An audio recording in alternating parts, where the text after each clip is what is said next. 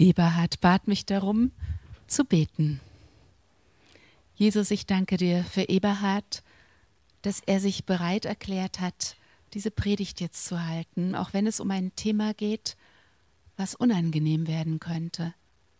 Und ich bete darum, dass du ihn in alledem froh machst, weil es dein Wort ist, was er weitergibt, dass du ihm Frieden gibst, dass du ihm Leichtigkeit gibst und dass du ihm genau sagst, was er sagen soll und was er lassen soll, dass er da einfach so die Führung durch deinen Geist erlebt. Und ich bitte dich darum, dass du zu seinem Herzen sprichst und zu uns allen. Und danke, dass du hier mitten unter uns bist und zu uns reden möchtest, jetzt auch durch diese Predigt. Amen. Amen. Danke.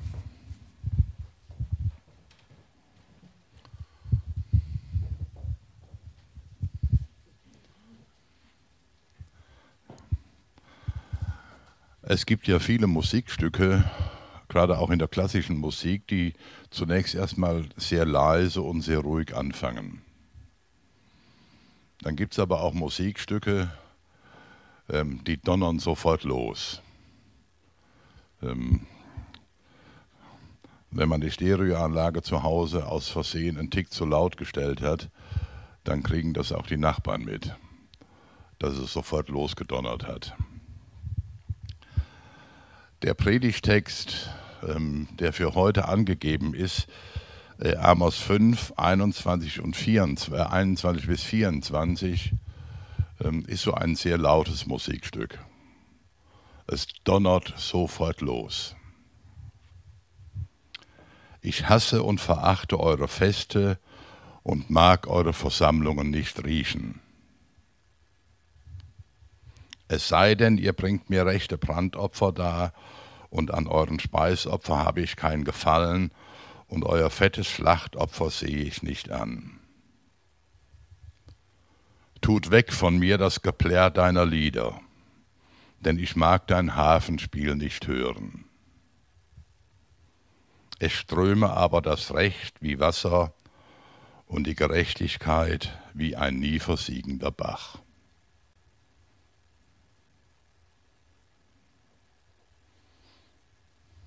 Und? Geht's dir gut? Im Moment nicht so, oder?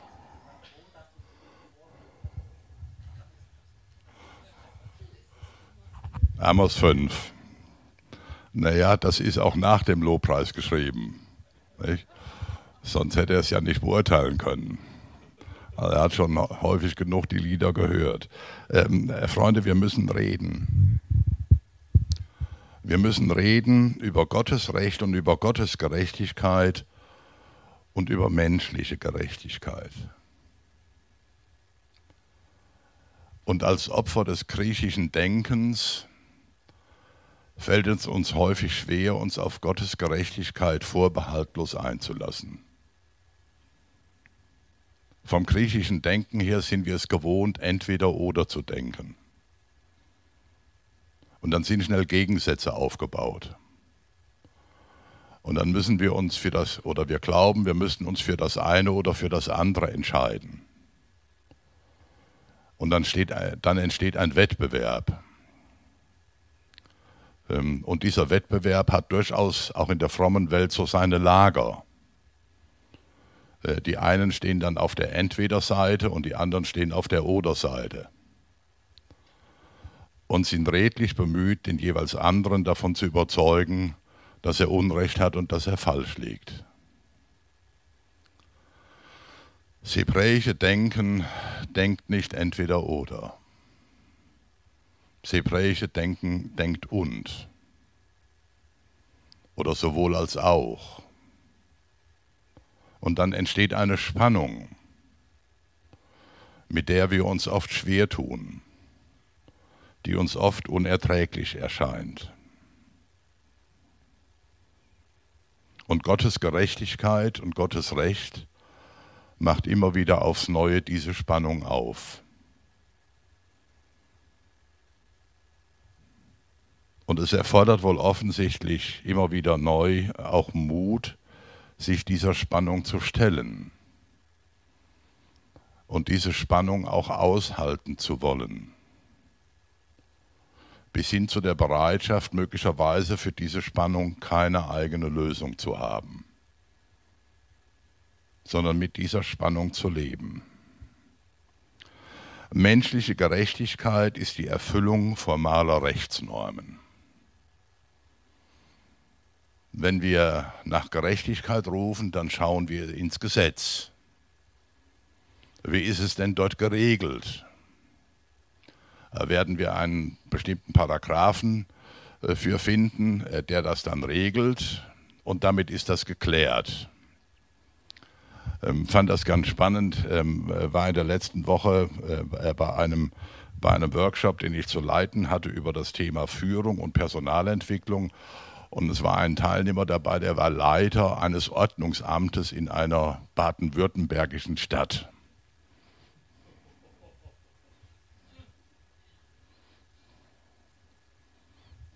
Ja, der findet das auch lustig. Der ist da gerne.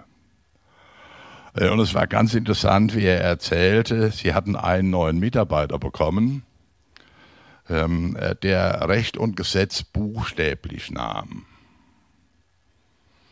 Und er hat eines Tages einem Autofahrer ein Knöllchen an die Windschutzscheibe geheftet, weil der bei der Fahrertür sein Fenster ein Spalt offen gelassen hat. Ich weiß nicht, ob ihr das wusstet, das ist verboten. Das ist eine Ordnungswidrigkeit. Das, das ist so. Ähm, und er war ganz stolz, dass er dafür äh, die entsprechende Verwarnung ausgesprochen hatte. Und dann hat ihn sein Amtsleiter zur Seite genommen, also dieser besagte Herr, und hat gesagt, das machen wir hier so nicht. In solchen Fällen sind wir großzügig. Ähm, und das wollte der nicht einsehen. Er hat gesagt, geht doch nicht. Ähm, ist doch beliebig. Äh, kann doch nicht jeder machen, was er will. Und dann hat ihm sein Amtsleiter erklärt, äh, du hast im Grundsatz völlig recht, aber wenn wir alle, alle, alle Kleinigkeiten, die gesetzlich geregelt äh, äh, werden und sind, ahnden würden, dann kämen wir nicht mehr dazu, die wirklich wichtigen Dinge zu ahnden.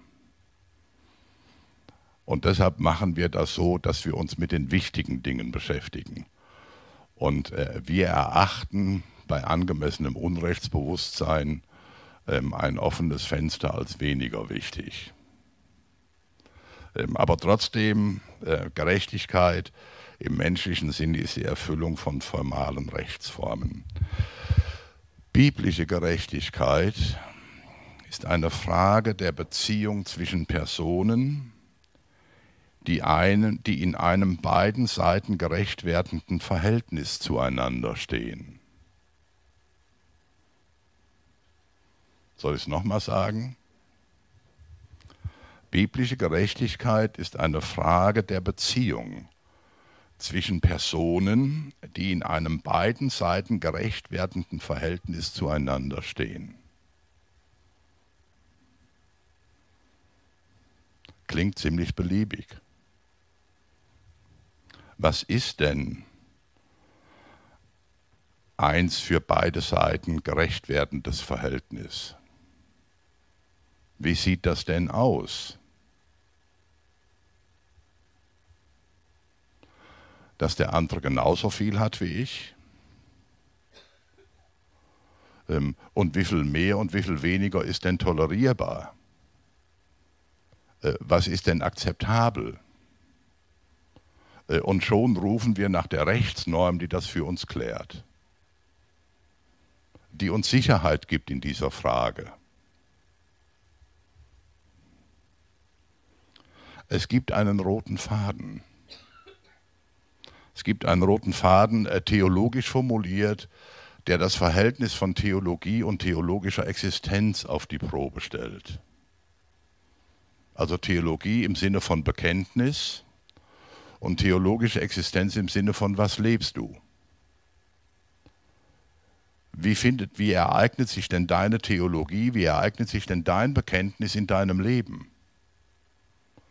Wo ist denn der Sitz in deinem Leben für das, was du bekennst?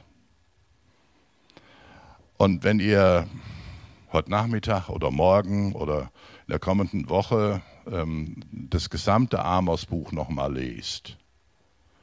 Äh, Amos ist derjenige, der soziale Ungerechtigkeit angeprangert hat, der aufmerksam gemacht hat darauf, dass er dem Volk Israel und den Führenden im Volk Israel gesagt hat, eure Theologie und eure theologische Existenz passen nicht zusammen.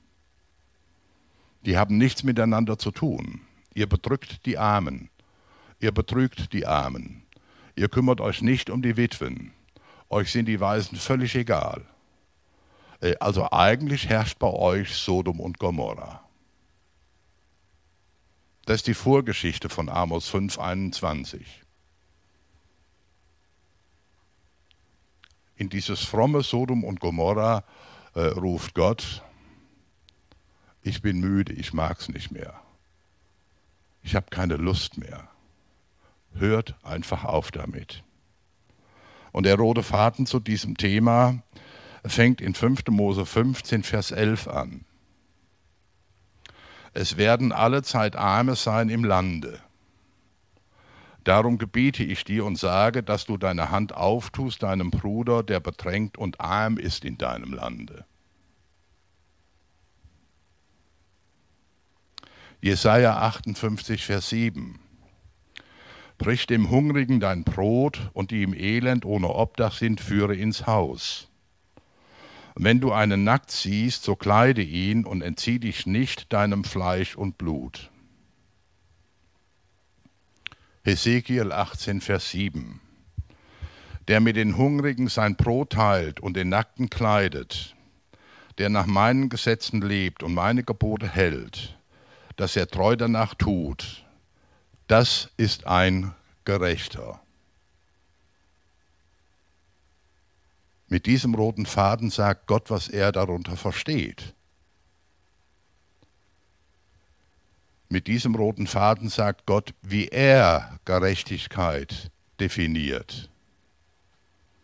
Er bringt Gerechtigkeit genau in diese Beziehungsfrage. Wie ist dein Verhältnis zu deinen Mitmenschen? Wie ist dein Verhältnis zu den Menschen, die dir begegnen? Und besonders zu den Menschen, um es mal etwas vorsichtiger zu formulieren, die deutlich weniger haben als du.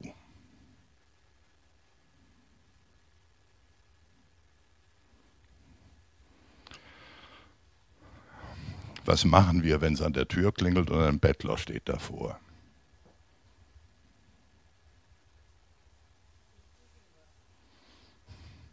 Die einen geben was, die anderen schicken ihn weg.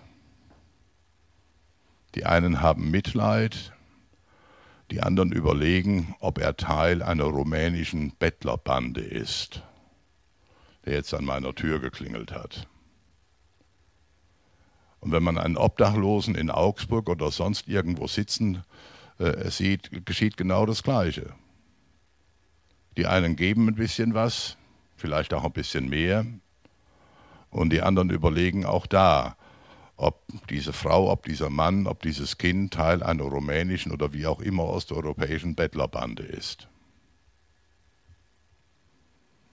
Über Voraussetzungen wann jemand etwas zu bekommen hat, redet Gott nicht.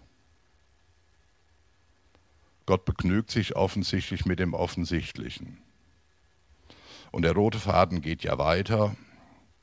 Und ich finde das spannend, dass Jesus das aufgreift. Matthäus 25, 35. Denn ich bin hungrig gewesen und ihr habt mir zu essen gegeben. Ich bin durstig gewesen und ihr habt mir zu trinken gegeben.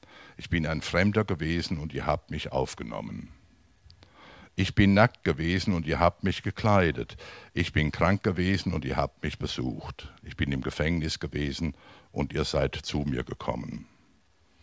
Und dann finde ich spannend, dass die Schlussfolgerung bei Jesus selber heißt, und dann werden, ihn die, werden ihm die Gerechten antworten, wann haben wir das denn getan?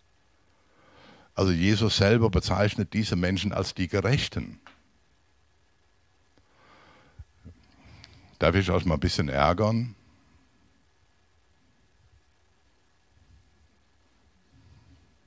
Ihr seid noch nicht sicher. Also einige wollen lieber nicht geärgert werden. Ähm, da müsst ihr jetzt die Teflonbeschichtung im Gehörgang einschalten. Ähm, ich ärgere euch jetzt mal. Hier ist von vielem, was uns so wichtig ist, überhaupt nicht die Rede. Es geht nicht um Abendmahlsverständnis. Es geht nicht um Taufverständnis. Es geht nicht um die richtige Art des Lobpreises äh, und, und, und. Um all die Dinge geht es nicht.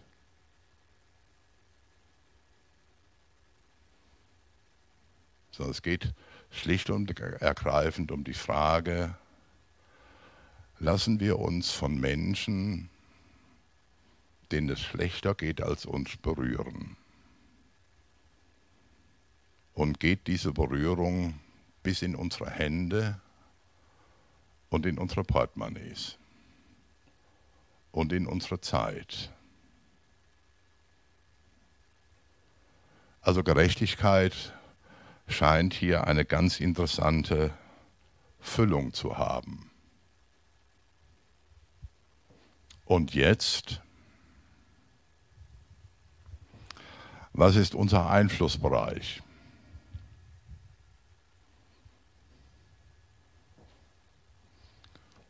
Ich gehe mal ein bisschen auf Seite, dann geht die Leinwand nach unten.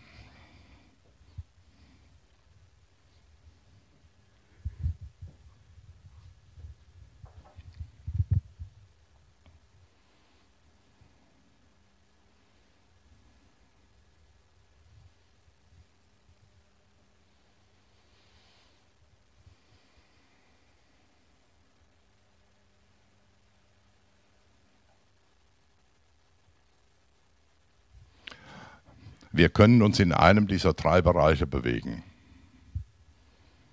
Wir können uns in dem äußeren Bereich bewegen, der Interessen und der Sorgen. Und dann können wir vortrefflich akademisch abends äh, darüber diskutieren, was alles getan werden müsste, um das Leid und das Elend in dieser Welt zu lindern. Aber bei den meisten Themen haben wir überhaupt keinen Einfluss darauf. Null. Aber wir investieren unheimlich viel Energie in diesen Bereich. Und wir haben tolle Ideen, wenn man dann endlich auf uns hören würde. Also mich fragt ja keiner. Aber ich wäre schon dafür, dass Deutschland einen ständigen Sitz im Weltsicherheitsrat bekommt. Aber es fragt mich keiner. Der zweite Bereich das ist ein Bereich, wo wir mit Einfluss haben, wo wir mitgestalten können, wo wir aber nicht alleine unterwegs sind, sondern wo wir andere brauchen. Und der dritte Bereich ist der Bereich der Kontrolle. Das ist das, wo wir alleine Einfluss drauf haben, wo wir entscheiden, was wir tun. Und jetzt ist die spannende Frage, in welchem Bereich lassen wir einen solchen Text laufen. Lassen wir den Text laufen in den Bereich äh, der Interessen und der Sorgen und es geschieht nichts? Oder lassen wir diesen Text, diesen herausfordernden Text aus Amos in den Einflussbereich laufen und überlegen miteinander, was können und was wollen wir in Zukunft anders machen? Wo sind wir gefordert? Wo ist jeder Einzelne von uns gefordert? Und lassen wir möglicherweise zusätzlich das noch in unseren Kontrollbereich, Kontrollbereich laufen? Wie entscheide ich mich? Was tue ich konkret? Gibt ein Thema, auf das ich ähm, immer wieder gestoßen werde in meiner Arbeit als, als Unternehmensberater, dass Menschen sich auch in diesem Lande zu Recht darüber beschweren, dass die Bezahlung für Arbeit sehr unterschiedlich ausfällt. Und dass die Menschen sich aus meiner Sicht auch zu Recht darüber beschweren, dass die Unterschied, äh, Unterschiedlichkeit der Bezahlung ausschließlich nach ökonomischen Kriterien begründet wird. Aber wir haben nie zumindest in meiner Erinnerung, wir haben nie den gesellschaftlichen Diskurs darüber geführt, über den gesellschaftlichen Wert von Arbeit. Also die Lufthansa-Piloten mögen mir das nicht übel nehmen. Aber für mich ist nicht nachvollziehbar, warum der gesellschaftliche Wert der Arbeit eines Lufthansa-Piloten höher sein soll als der gesellschaftliche Wert einer Kindergärtnerin. Ist für mich nicht plausibel. Kann das nicht nachvollziehen. Ist das gerecht? Nach Gottes Maßstäben wohl eher nicht weil es eben genau diese Frage nicht berücksichtigt. Wie ist denn die Beziehung der Menschen zueinander? Und wenn der Unterschied so groß wird, was immer zu groß auch bedeuten mag, dann ist das eine Herausforderung für diese Beziehung. Und dann ist das schwierig. Ich habe ein Gebet gefunden, was wunderbar zu diesem Kontrollbereich passt steht im Alten Testament. Und das Gebet ist wahrlich eine Herausforderung für Menschen und wir gehören zu diesen Menschen im Vergleich zu vielen anderen, die, wenn man die Sprache ähm, aus einem Flugzeug nimmt oder von der Deutschen Bahn, wir leben in einer Erste-Klasse-Gesellschaft. Und es gibt viele, viele, viele Menschen, die leben noch nicht mal Economy Class die leben deutlich darunter. Weiß ich, wann ihr das letzte Mal ähm, eure Vorratskammer angeschaut habt. Äh, mit der Gewissheit ähm, ist ja die Erfahrung von Corona, der äh, nächste Lockdown kann kommen. Wir haben genügend Konserven und Nudeln und Toilettenpapier im Haus.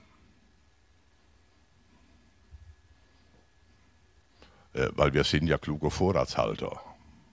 Nicht?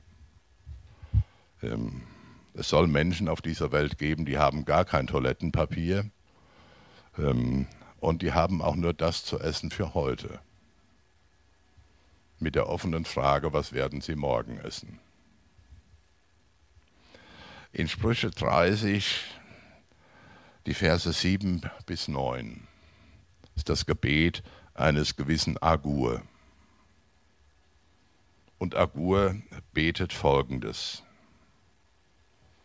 Zweierlei bitte ich von dir, Herr, das wollest du mir nicht verweigern, ehe denn ich sterbe.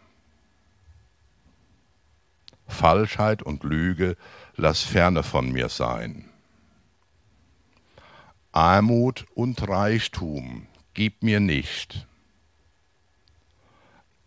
Lass mich aber meinen Teil Speise dahinnehmen, das, das du mir beschieden hast ich könnte dich sonst, wenn ich satt würde, verleugnen und sagen, wer ist der Herr? Oder wenn ich zu arm würde, könnte ich stehlen und mich an dem Namen meines Gottes vergreifen.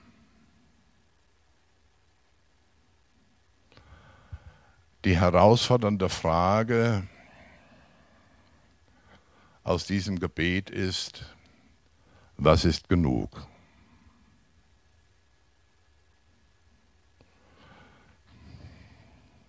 Also meine Frau hat immer mal wieder Grund, mit mir darüber zu diskutieren. Ähm, was ist genug? Äh, wann habe ich genug Paar Schuhe? Wann habe ich genug Taschen? Wann habe ich genug Pullover? Wann habe ich genug dieses und jenes? Und das ist eine bohrende Frage. Und wir haben zwei Möglichkeiten. Wir können mit dieser Frage kokettieren oder wir können anfangen, sie ernst zu nehmen. Und wenn wir anfangen, diese Frage ernst zu nehmen, werden wir nicht umhin kommen, unseren Lebensstil zu überprüfen und auf den Prüfstand zu stellen. Fällt unser Lebensstil, den zumindest die meisten von uns haben, noch unter dieses Genug ist genug? Oder ist die Überschrift schon Überfluss? Ich mag das für andere nicht beurteilen. Ich sitze nicht im Richterstuhl über andere. Aber ich finde es wichtig, wenn wir diese Frage halten und nicht mit ihr kokettieren, sondern wirklich ernsthaft mit ihr umgehen. Und dann habe ich eine ganz spannende Entdeckung gemacht bei Niklas Luhmann.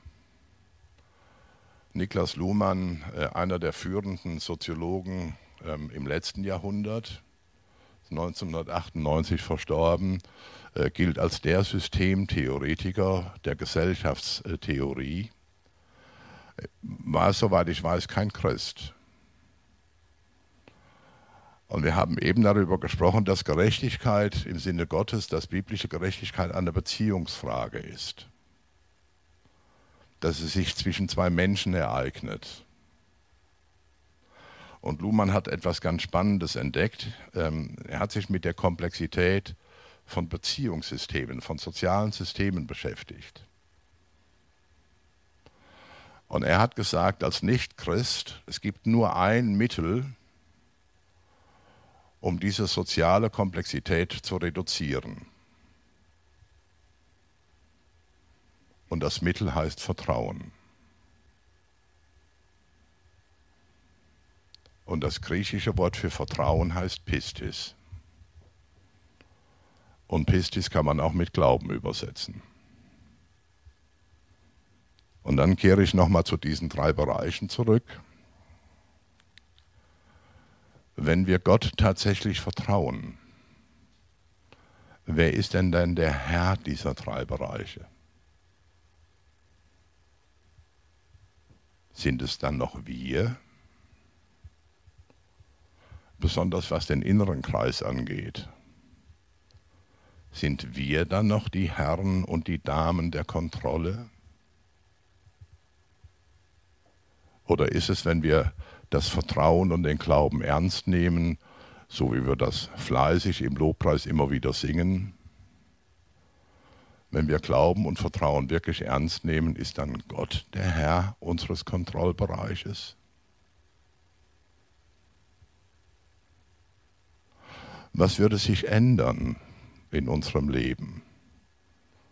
Was würde sich ändern in meinem Leben, wenn Gott tatsächlich der Herr meines Kontrollbereiches ist? Nicht nur so ein bisschen nicht nur Teilzeit, Herr, sondern Vollzeit. 365, 24. Ohne Urlaub, ohne Pause, ohne Rente.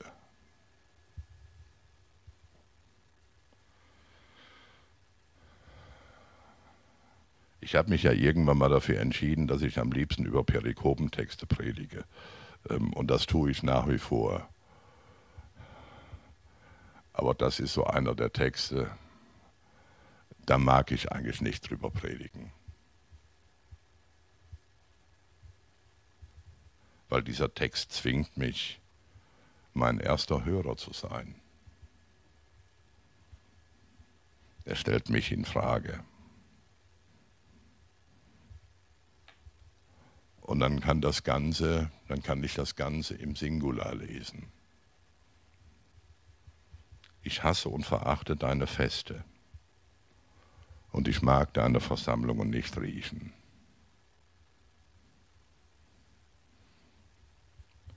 Und diese Aufforderung, es ströme aber das Recht wie Wasser und die Gerechtigkeit wie ein nie versiegender Bach.